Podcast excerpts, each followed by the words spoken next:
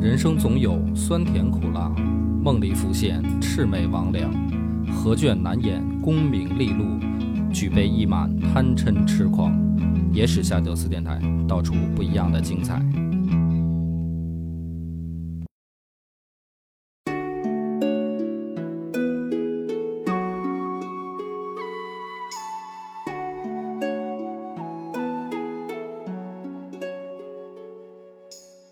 大家好，欢迎收听《野史下酒》，我是主播恶霸波。张小娘，咱们之前讲了三皇，讲了五帝，嗯哎，你猜接下来该讲谁了？我猜接下来应该讲夏朝的事情。哎，讲夏朝。那讲夏朝，你估计要讲谁呢？夏朝的事情，我只知道一个大禹治水。哎，所以你觉得今天我们就要讲？大禹吗？我偏偏不讲， 今天不讲大禹啊？为什么今天要呢讲谁？对，因为大家都大家都知道，尧舜后面就该到禹了，对吧？嗯但是其实禹的部分呢，和之前尧舜我们在上一期想表达的那个观点啊，差不多，嗯，就是，嗯，舜把首领之位禅让给禹这件事儿，我想表达的观点其实没什么区别，什么没什么区别就是什么呢？就是没有禅让啊嗯。那到底是怎么回事呢？其实几句话就能说清楚。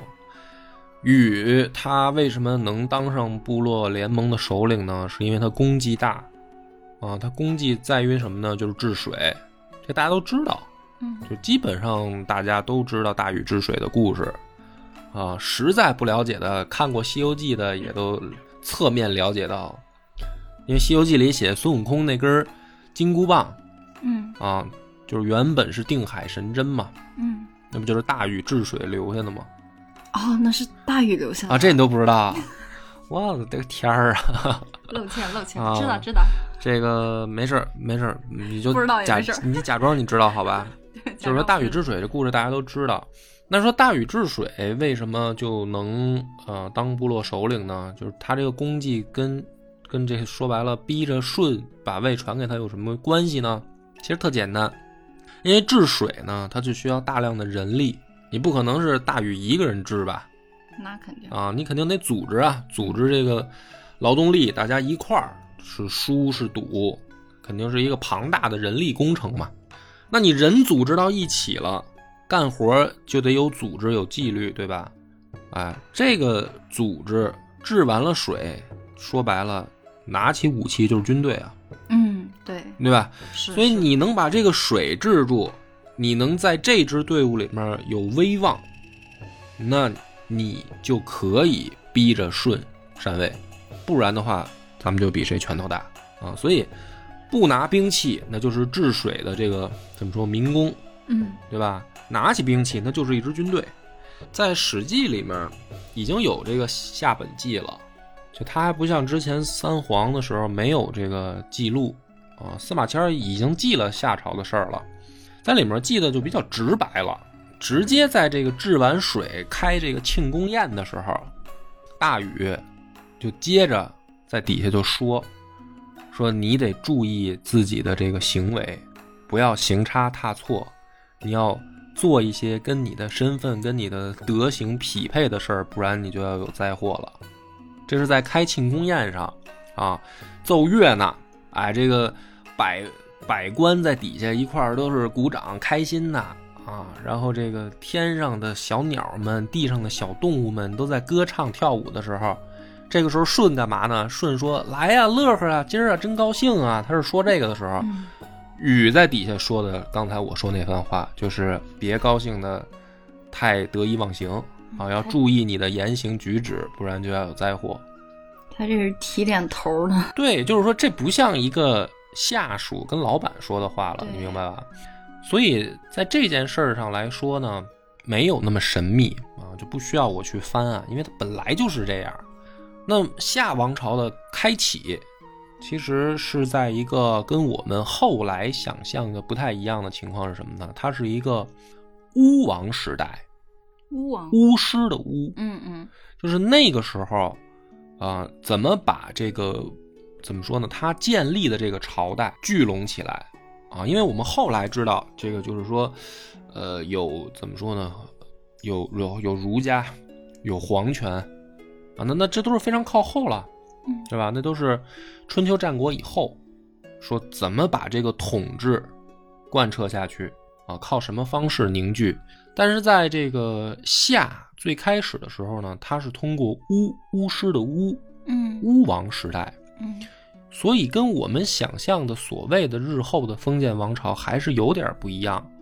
这个时候呢，是部落联盟转型为国家，嗯，对，它是这样一个时代嗯，然后也是中国这个词的来源。什么叫中国呢？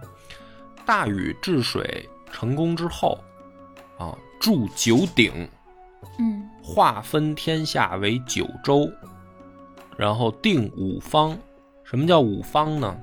呃，五百里为一方，以首都为中心向外以圆形辐射，半径五百里，这是第一圈儿，这是第一方，一共有五圈儿，叫五方。哦，它这个五方这个概念就跟我们规划专业上讲的一种田园城市的那个概念特别像，它是一个西方的一个城市的早期的一个雏形。哎，所以这个我不知道你们规划怎么说啊，但是这个在历史上来说，大禹是第一个发明的人，嗯就是国家的这个管理范围，嗯它是用五方来计算，然后分天下为九州。那么最里边这一方啊，就是最靠近国都的，这以半径五百里，五百里为这个半径的，呃，是诸侯分封的地方。然后呢，再往下，就是因为诸侯就有等级了，啊，就是公侯伯，它就往下有等级嘛。等级越高的呢，离首都就越近；然后等级越低的呢，就是在第二方、第三方。到第四方的时候就是夷了，第五方的时候就是蛮，啊，蛮夷就是这个意思。偏远。对，就是说它离首都有多远，它处在哪一方。当在第四方的时候，这个地方住的人就叫夷了。嗯啊，第五方就叫蛮，所以蛮夷之中，它不是圆形吗？嗯就中间的这个就叫中国，中国就是这么来的。它严格来说呢，实际上就是说它这个辐射范围它没有国界的概念，你知道吧？嗯嗯啊，就是说我这是我能够治理的，因为古代呢交通不发达，通信手段也不发达，所以它没有我们现在的说我们画一个国界线，它这个是一种就是说我控制范围，一种很朦胧的这个分法嗯嗯啊。那就是说，以圆形为一个大概范围，但是你怎么可能那个地图就长成圆形嘛？你 对有山有河，你嗯，怎么我办是呢？职业病，在这儿叫起出来 对了对，，所以你不可能画一个这个就是横平竖直的线在地图上，嗯你明白吧？嗯啊，当然有的国家是这样，你比如非洲，嗯，啊非洲那国界线就是跟刀切的一样直，那是为什么呢？那是因为就是那个列强瓜分它的时候在地图上那么画啊出来的，对吧？嗯那么这个中国有了，然后它这个朝代叫夏，啊，所以华夏是从这儿正式开始这么叫，就是嗯华。我们之前讲过，是因为女娲伏羲的妈叫华胥，嗯所以是华字，然后夏是指大禹建的这个朝代叫夏，所以大禹制定的这些东西，实际上呢，这个就是国家的雏形，嗯也是朝代的雏形对啊、但是呢，这个时候还是很朦胧的，所以最关键一点是什么呢？即是开启了家天下，嗯就是大禹呢，在书上记载啊，他还是假模假式的呢，想去禅让了一下，但是呢，呃，非常的这个 呵假客气，嗯就是他儿子启，就直接又用拳头说话了。那么启用拳头说话，实际上是禹在活着的时候就已经帮他儿子做好了准备，能明白这个道理吗？嗯就是说，嗯我想表面上善表良面上说，哎呀其实，我暗地儿里子对我儿子好像不用直接继位啊，但实际上呢，把准备工作做足。嗯所以夏这个王朝开始的时候就变成了家天下，嗯就是说父传子对父传子，然后呢是以血缘嗯为脉络嗯啊，就是不是以什么所谓的道德，不是以能力，而是说血缘王室为传承的这个标准。那么我解释到这儿的时候呢，要引出来今天一个最大的一个疑团，一个一个怎么说呢？谜团，就是很多人就看不懂的一件事儿了。什么事儿呢？就是后羿实际上是夏朝人，后羿的这个“后”字是夏朝独有的，什么意思呢？夏朝开始了以后，帝的称号加一个“后”字儿，比如说启叫夏后启，嗯后就代表王的意思，哦，就是说那个前后的后嗯这个字儿代表的意思就是说他是首领，嗯他是王者的意思。嗯所以呢，禹呢按照夏朝的叫法应该叫夏后禹，嗯启就叫夏后启，后羿的后也是这个意思，也就是说在夏之前，嗯他不应该叫后羿，他应该就叫羿，他就叫他的对对对名字就完了，就完了。对对，那么这里边就有一个问题，他既然叫了后羿，就说明第一个他是夏朝诞生之后才能出现的人嗯啊，第二个是他不是禹的血缘关系，他为什么能当首领？这就是一个谜团啊！因为大家都听过的这个关于后羿的故事呢，我想最著名的有两个，第一个呢叫射日，嗯后羿射日，这大家都听过对吧？天上说十个太阳，他给干下九个来。第二个呢，就是他媳妇儿，说他媳妇儿叫嫦娥，嫦娥奔月嗯啊。好，所以呢，因为有这两个故事呢，大家往往就弄不清楚后羿到底是什么时候的人。对，你说之前我一直以为他跟夸父啊你以为他是这个上古三皇时期的人物，对吧？？说要么也是武帝时期的对人物对对啊，因为说天上十个太阳，那肯定都是得最开头的事儿。对开天辟地那会儿的事啊，然后让他干下来九个。对你要说这个，你说难道说后面发生这件事儿的话，那天上是不是一直十个太阳呢？也没听说三皇五帝的时候有这个记载啊。嗯啊，好，那我我就到这儿以后呢，我先讲，就是提几个问题啊。第一个是，如果你相信他是上古三皇时期的人，说天上有十个太阳，那么这件事儿，抛开神话色彩以外，在现实当中有没有可能发生？那肯定不可能呀。对，因为你这个，咱这么说吧，这件事儿它要发生，它就意味着什么呢？说咱们这个太阳系实际上有十个恒星，才有可能说天上有十个太阳嗯啊。那有人说不对，说那个那也许是大小不一样嘛，也许是像月亮那种大小。那换句话说，也是当时的地球得是围绕着地球得有十个星体，嗯对吧？要么是地球围着它转，要么是它围着地球转，因为地球自转嘛嗯。就说得有十个星体跟，要么跟太阳的那个大小一样，要么跟月亮的大小一样，嗯它才有可能说，后羿抬头一看，天上有这十个这个玩意儿嗯。好，你就算啊，你就算说这个宇宙当中无奇不有，在后羿生活的那个上古三皇时代，当时的地球上就是能看见十个行星，那怎么能用弓箭射下来？你就解释不通啊！现在人类文明科技都到不了那个地步。对啊，你就说它不用到行星，你比如说这么说吧，你说天上飘着十个宇宙飞船，嗯，这个可能又按照外星那一套理论啊，能解释，对吧？宇宙飞船嘛，嗯外星来的移民的十个船停在天上，嗯然后这不是十个太阳吗？在那发光发热，然后后羿拿火焰筒给轰下来了。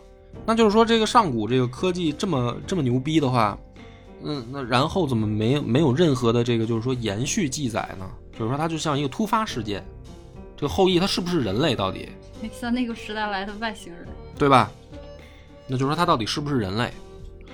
然后呢，第二个问题是他媳妇儿不是嫦娥吗？嗯好，他媳妇儿最著名的案例是奔月了。那这个奔月呢，也有不同的故事版本啊。我们就呃说一个大家都比较了解的，就是说有这个成仙的药啊，长生不老药，吃了就能当神仙这药，对吧？好了，那这个药为什么要奔月？就为什么要飞飞到月亮上？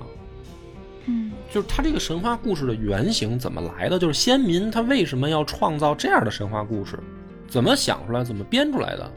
啊为，什么前因为什么前因后果果就很突兀？就是，而且这个仙药这种东西呢，是起码要有了这个道教以后，才有这种说法，才有这种说我们吃药成仙。炼丹啊什么的，嗯就是你为什么会在一个三皇时代，它变成一个单独的突发事件？就是直到后羿这个故事这儿有了这种说法，说吃药成仙这个事儿，嗯对吧？为什么没有其他的同类记载？他这个故事这么说的话，有可能就是被后世各种改造加工。对呀、对呀、所以就是说什么呢？就说明他这个故事啊，如果你按照逻辑来推理的话呢，没有办法去想象他为什么为什么会发展成这样。就是他跟同三皇时代或者五帝时代的其他故事相比，他显得很另类，对他根本就禁不住琢磨。他特别像是后世加工的，对对对，对吧？就是明显是都已经起码得是汉朝的文化写进去，嗯嗯，对吧？因为你在春秋战国的时候，这个这个丹丹药之说都没有这么盛兴兴盛对对对，啊，你都得是那这都都得是骗秦骗了秦始皇以后，到汉朝才有这些故事说吃药这些事儿这感觉就跟你写一个清朝的故事，啊，然后描述这个人家里什么什么样儿，他们家安了个电灯。对，就很突兀嘛，对是吧？因为你看其他三皇五帝时代的故事，他不这么写。那所以说，这个后羿他身上就有很多疑点，到底有没有这个人啊？他到底是什么时代的？那我就我刚才已经说了，有这个人，就是史书里面是有记载他的，嗯而且呢，很清晰的就记载他是夏朝人。那这里边就有一个最大的疑问：他既然是夏朝人，夏已经是家天下，血脉相传，他的名字里面又带个后字儿，他又是君主帝王，怎么回事儿那他会不会就是当时那个皇族的人呢？啊？就是说他会不会是禹家大禹家的人？对对，好了，我们今天就讲这个故事啊。这个故事破题啊，是屈原的《天问》里面露馅儿了。屈原的《天问》里面有这么一句，叫“地将一役，革聂下民，胡射夫河伯，而妻比洛贫”。什么意思呢？什么意思呢？因为这个楚国人呢，他毕竟是 这个咬文嚼字儿的这个劲儿一上来，跟这中原文化的这个就音调都都不一样啊，所以屈原老先生写的呢都很优美，但是不容易读懂。我我来简单翻译一下啊，嗯第一句话叫“地将夷邑”，嗯夷是哪个呢？就是蛮夷的那个夷，羿就是后羿的羿，帝指的是老天爷天帝，就是说老天爷降生下一个蛮夷的后羿，这叫帝降一羿，革聂下民。那就说什么呢？屈原知道羿在，E 那个时代是夏朝，所以是夏民，夏朝的子民。革聂是什么呢？就是说他生，他去虐待，嗯就是夏朝的子民遭灾了。遭什么灾呢？是因为天帝生了后羿，而且标明了一个位置，它是夷。那我刚才前面讲，他为什么我讲大禹定五方啊？夷是起码他在第四方，对吧？那就是说，这个后羿是夏朝生在第四方上的夷民，嗯他虐了夏朝的子民。再往下看，胡射夫河伯，而妻比洛贫。这个故事里面呢，是屈原透露出来一个故事啊。第一个，后羿是有穷氏，穷呢通苍穹的穷，在上古时代当做弓箭讲。那么就是说，胡射夫河伯这里边的射字是什么呢？是说后羿擅长射箭，这就跟那个后羿射日那个故事的原型是其实是从这儿来的，就是说后羿善射这件事儿是历史真实的，他的氏族就叫有穷氏。那为什么射河伯呢？这也是一个传说故事，嗯说这个后羿啊，拿弓箭射伤了水神河伯，然后霸占了河伯的妻子福妃。这个福妃呢，就是洛水的女神，说她是女娲和伏羲的女儿，她是水神。嗯就是河伯也是水神，伏妃也是水神。嗯嗯，说后羿呢射伤了河伯，而霸占了他媳妇儿，这么一个故事。嗯那么这个透露出来什么呢？前面半句其实我讲到这儿我已经写清楚了，就是起码在屈原的时代，他知道一个故事，他知道什么故事呢？就是说在夏朝有一个射箭很牛的人叫后羿，他射伤了河伯，抢了人家的女神。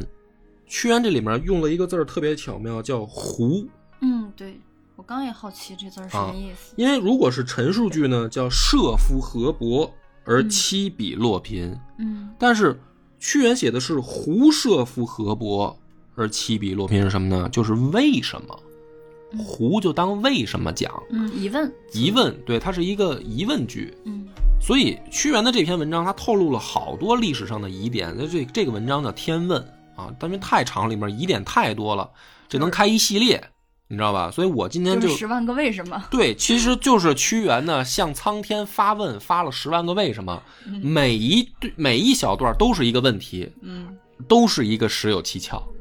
就是你知道吧？我就按照屈原的这天问，我就能做一年。 是啊，因为他这些问题，他问啊，你像这个问题，他问出来以后呢，实际上屈原的意思是什么呢？就是说我要问苍天一个问题，嗯这个为什么老天爷要降下一个后羿来虐待夏朝子民？这个能射箭的家伙又为什么射伤河伯，霸占人家妻子？嗯这是屈原提出来的一个问题。那么他透露出来了一件什么事儿呢？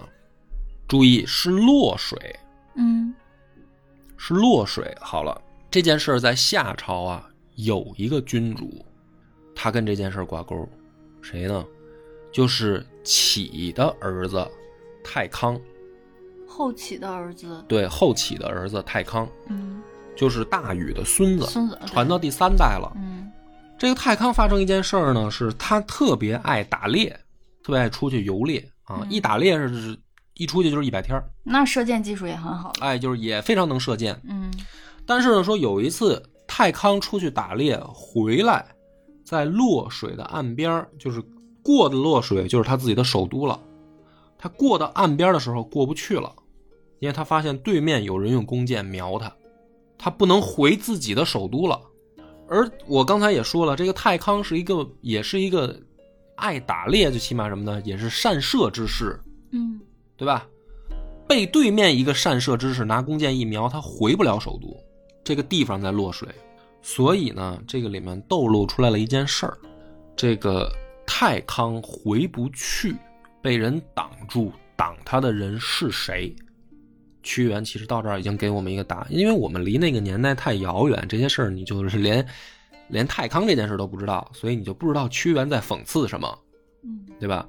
如果告诉你这件事儿了，就是夏王朝的王者传到第三代的时候，有一个君主爱打猎，但是有一次打猎竟然回不了自己的都城，嗯，挡住他的人是谁？后羿。是后羿，就比他射箭还厉害的人是后羿。嗯那么后羿挡住他干嘛呢？篡位了。所以后羿不是大禹家族的人，他没有血缘关系哦哦，那哦那我理理过来了。啊。嗯他挡住了少康以后，这个里面就说了一件事儿啊，他没有直接篡位，他立了一个傀儡叫中康，然后呢，实际上他已经把持了王都的一切事务那跟挟天子立诸侯一样，啊，就像日后的这个曹操一样曹操向往他呢。啊，后羿对，然后呢，立了没多久，他又把中康废了，换了中康的儿子。这个里面史书就有区别，有的人说是中康的侄子，有的人说是中康的儿子，叫象，让他又当傀儡，就是后羿驱逐，然后弄死了太康以后，立了中康，把中康又弄下去以后，又立了象。到这儿的时候，夏王朝已经彻底掌握在后羿手里了。然后呢，后羿实际上这个时候已经成为了夏王朝的真正的首领，就是说他篡位已经成掌功了权。者。啊，然后象实际上已经是傀儡了。嗯没过多久呢，他就正式登上了首领的位置。登上位置不久以后呢，他就霸占了一个人的媳妇儿，这个人是当时夏朝的乐最高的乐师，叫魁。魁有一个媳妇儿叫纯狐，是一个大美女啊，她有两个名字，一一个名字叫玄妻，一个叫纯狐。玄和纯都是指黑的意思，黑色的黑。那么玄妻和纯狐指向的是什么呢？说这个是一个大美女，她有一头乌黑亮丽的长发我还以为他长得黑了。啊，不是不是，是头发黑。嗯， 而且从这个时候开始呢，“狐”这个字儿就不好了，就跟狐狸精就挂钩了，哦，你知道吧？就是因为她名字里有个“狐”字儿，这个是比后来那些什么妹喜、褒姒、妲己都早的。嗯最早的狐狸精的原型叫纯狐，嗯就非常直 接最早的古代美女。啊。后羿呢就霸占了纯狐，然后弄死了魁。嗯嗯，魁是当时夏朝的大乐师，这啊个后羿老喜欢抢人媳妇儿。对，抢人媳妇儿。那么这个魁又是什么人呢？大这我刚才说不是大乐师吗？他有什么？他有多重要呢？大禹当上首领的时候，有三个最好的下属，一个叫高尧，管刑法，就是中国的法律之祖，嗯就是得拜高尧，嗯这是祖师爷，他最早定的法律，这是大禹时代的。另一个叫伯益，嗯这伯益呢，据说是写《山海经》的人，就是最早的这个，呃，这个幻想小说啊，但不能叫小说，这是传说啊。我想《山海经》里写的东西本身很多都是传说，嗯你就这么理解吧，他是搞文艺工作的，哈哈，这个就叫博弈。还有一个人就是魁，魁是搞音乐的，那你就明白啊。其实我觉得讲到这儿，好多人还是不明白，说这个部落首领这大哥手底下这仨人，除了这高瑶，现在听起来管法律还像点事儿，其他这个又是玩玩音乐，又是。又是写这个神话故事，这有什么可了不起的？这怎么能当这个王身边的男人呢？ 对啊，就那个司法局还可以理解，这个文体局两个局啊，长就有点是好难像一个文化部部 长，一个这个对吧？这是什么意思？我再强调一遍，那个时候是巫王时代，啊，巫是干嘛的？巫就是这些神神鬼鬼儿，啊就给你讲鬼故事。啊音乐是用来祭祀的，祭天地、沟通神灵、祭祭哦天人类地的通。天的，对，所以那个大乐师实际上是巫文化最核心的一个官职啊，玩音乐，对吧？《山海经》里面记载的都是巫文化的故事，然后慢慢往下流传、演变，然后变形。所以它跟我们现在看到的这些所谓的历史是不一样的。你听，你总感觉这《山海经》里记载的怎么都是乱七八糟的东西，啊神神鬼鬼、怪物什么的啊，这怎么回事儿？那是因为那是巫王时代，对，所以巫王时代最重要的三个就是刑罚、音乐和这个神话啊，原来是这样，啊。所以等到后羿欺负人家大禹的重孙子的时候，那俩小弟都死了。嗯管那个刑法的高尧和这个创作《山海经》的这个伯益都已经死了，还剩下一个魁玩音乐的，他就把人媳妇儿给占了。啊，他这是弄死了前朝老臣，对，你就我讲到这儿，你就听明白了。他是把君王架空嗯当傀儡，把老臣给干掉，把人媳妇儿抢过来。嗯所以屈原发问说：“为什么后羿要射河伯而霸占伏妃呢？射的这个河伯其实不是什么水神，就是太康，啊，就是当时的君王。嗯霸占的这个伏妃啊，不是什么落水女神伏妃，就是指纯狐这个大乐师的媳妇儿让他霸占了。所以屈原这一问，实际上是一讽刺。他讽刺什么呢？就是后羿这样的人干这么操蛋的事儿事儿，是老天爷你要惩罚夏朝人吗？哦，是这个意思，对，他是这个意思。然后呢，这个后羿呢，就开始越越来越越混蛋啊！他因为他已经正式篡位成功了，他也开始吃喝玩乐打猎。然后呢，这国家谁管呢？纯狐就这大美女呢，就给他推荐了一个年轻人，这个人叫韩卓。这个纯胡呢，就说这个韩卓是一个勇士，啊，他能帮帮助你处理这个国家的事情。嗯当时中国的事儿是什么呢？其实特简单，就是打四夷，打什么？打四夷，啊啊啊！嗯呃四方的夷啊，蛮夷夷，啊，因为中国嘛，了不起嘛，嗯是吧？厉害嘛，你要四方进贡你嘛。嗯那四方的这些蛮夷就说：“我凭什么进贡你啊？就我凭什么要把我这儿的好东西送到你那儿去啊？嗯啊，不服嘛，嗯，不服就打 嘛，嗯对吧？所以简单粗暴。夏王朝最开始的时候就是向四方蛮夷作战，嗯就打人家。嗯那一后羿上来以后呢，就更名不正言不顺了。嗯，就你本身就是一个夷，是一个东夷，然后你又要求大家进贡，嗯就是连连中中国的人都不服你，更何况四夷。是所以呢，这个后羿他不是善射，他不是这个神神箭手吗？不是有穷氏吗？本来他们这个部落就是能打。嗯嗯然后呢，这个淳乎就说：“我给你推荐一个勇士，这个人叫韩卓。这个韩卓呢，就帮后羿去四处征战，啊，尤其是就是揍东东边这些彝族，因为那个后羿就是东边来的。嗯，他就先紧着周边这儿打，打着打着呢，就突然发现一个问题，嗯这个后羿呢就把这个军事大权交给韩卓以后，自己也爱打猎，就跟太康一样，自己也爱打猎。嗯然后呢，他一帮老兄弟，就是后羿手下有一帮兄弟，有几个，比如说武罗、伯困、熊坤、龙宇，嗯这都是后羿的小兄弟。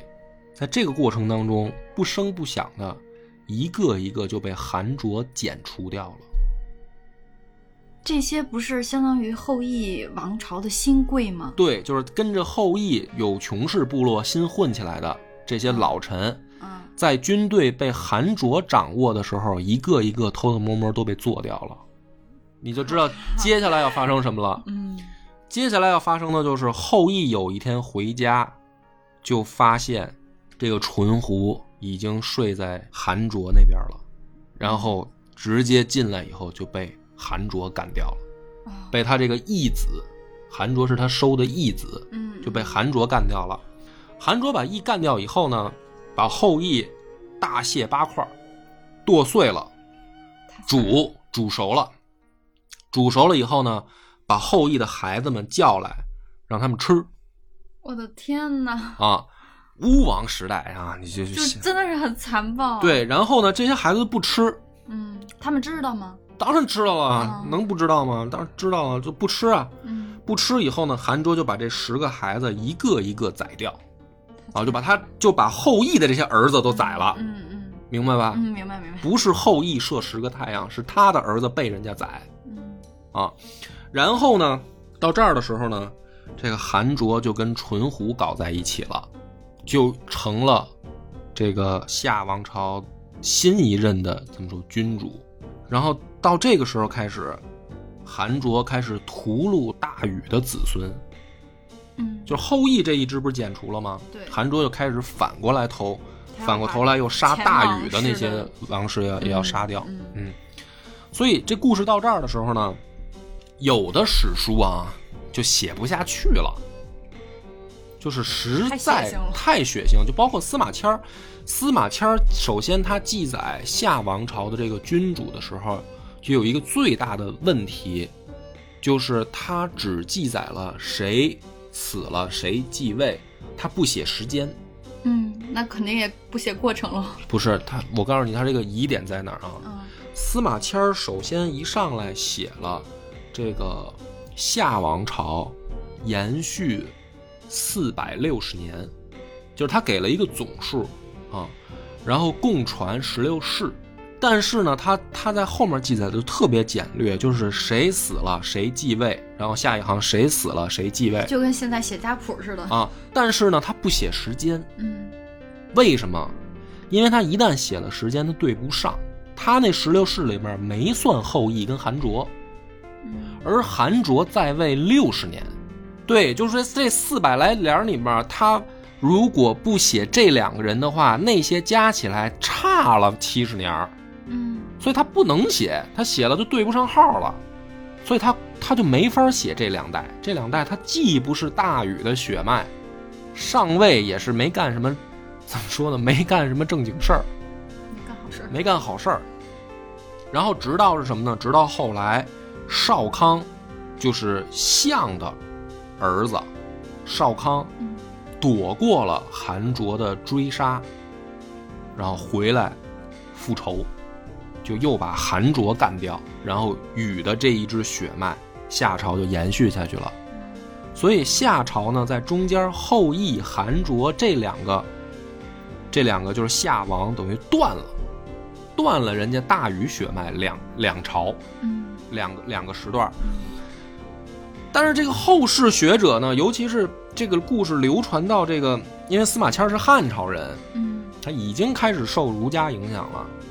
写到这儿他就没法写，这玩意儿怎么写这写出来之后，就是汉朝人就会觉得咱们之前有这样的历史啊，那有野心的人我也消防。对呀、啊，就是说嗯这怎么写呢？那再往前呢，比如《左传》里面也有写，啊，就《左传》是什么呢？《左传》就是春秋嘛，啊，嗯就是孔子那个时代的，因为司马迁是汉朝人嗯啊，左丘明儿他写的这个《左传》就是春秋是孔子时代，就是嗯春秋时代的，那就比汉朝早了。他们呢就写写了一个，就写了一个版本，就特别有意思。他们就说啊，说这个韩卓为什么对后羿这么狠呢？是淳胡出的主意。嗯说淳胡呢是为了给葵报仇，恨他，恨后羿。恨对，就是说后羿霸占了玄淳胡，嗯淳胡心里其实不乐意，但是呢，委身是贼，嗯寻找机会，然后寻找到了小英雄韩卓，嗯然后然后利用韩卓再干掉后羿这是个巾帼英雄的啊，故这事是一个就是狗血剧变成了正义热血剧，而且还是个大女主。对，这个东西就被《左传》是这么写的，就是你明白这个史官他们每一个人他就有意思，就是这个东西司马迁压根儿就没采纳，嗯你明白吗？就是《史记》里面他没这么写，《史记》里面就是说我简短截说，赶紧把这段下，我就给你过去。嗯《左传》呢就写了，写了呢就透露出这么一种观点啊。那么咱们今天讲到这儿呢，就是说什么呢？就是说这后羿的这个千古一案啊，嗯如果你不是去看所谓的说上古三皇时代的后羿，因为那是不可能的，嗯射什么太阳那就是扯淡嗯啊！死了九个儿子，死的是谁？ 呵对吧？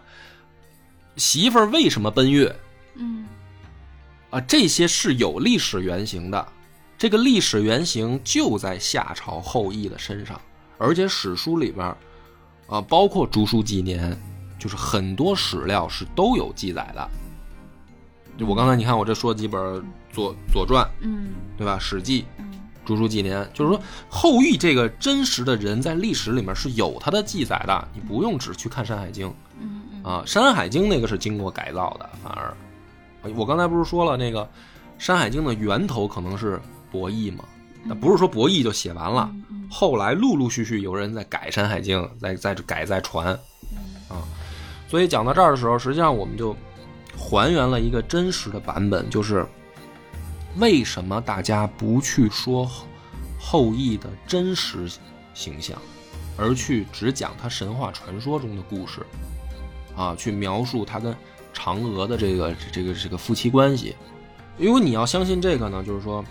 后羿跟嫦娥是两口子，到底在哪本史书里记载了？你给我找出来。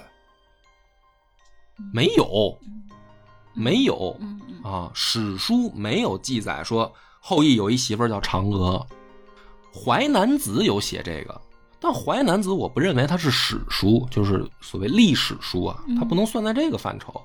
那么嫦娥本来呢，就是也是经过改编的这个神话形象，嗯啊，而且嫦娥奔月还有一个另一个版本的故事，就是说后羿有一个徒弟知道老师有仙药想吃，吃的时候去偷这个药的时候，正好嫦娥在房间里，然后呢，嫦娥为了防止他这个徒弟偷药，嫦娥自己就吃了，吃了以后嫦娥就奔月了，然后这个徒弟呢后来又把后羿害死了，就这个版本是相对于原本大家知道嫦娥奔月那个更小众一点的版本。但是这个版本是更接近历史真实原貌的那个版本，就是历史真实故事里面就是后羿的这个义子韩卓杀了自己的这个就是义父嗯啊。但是呢，就是因为太操蛋、太血腥呢，史官选择要么不讲，要么宁愿相信左丘明的版本，宁愿相信纯狐是为夫报仇，干掉后羿啊，要不然的话，整个夏朝到这儿的时候就太黑暗了，就没干一点人事儿。是啊。那么讲到这儿的时候呢，嗯，等于这个其实夏朝啊最被埋藏在历史纸堆里最深的这个故事，嗯我就讲完了啊。其实很多人讲夏朝呢，都是去讲大禹，嗯要么去讲就是启，对吧？就是夏禹跟启，要不就是什么呢？就是讲末代，就是只讲两头儿。嗯其实最有意思、最黑暗、被埋在那个故事堆、纸最堆值得最挖掘最的值得挖掘的是中间这个后羿这个故事，但是嗯反而没人讲。那么今天的故事到这儿结束，感谢大家的收听。我们的微信公众号叫“柳南故事”，柳树的柳，南方的南。如果还没听够的朋友，欢迎您来订阅关注。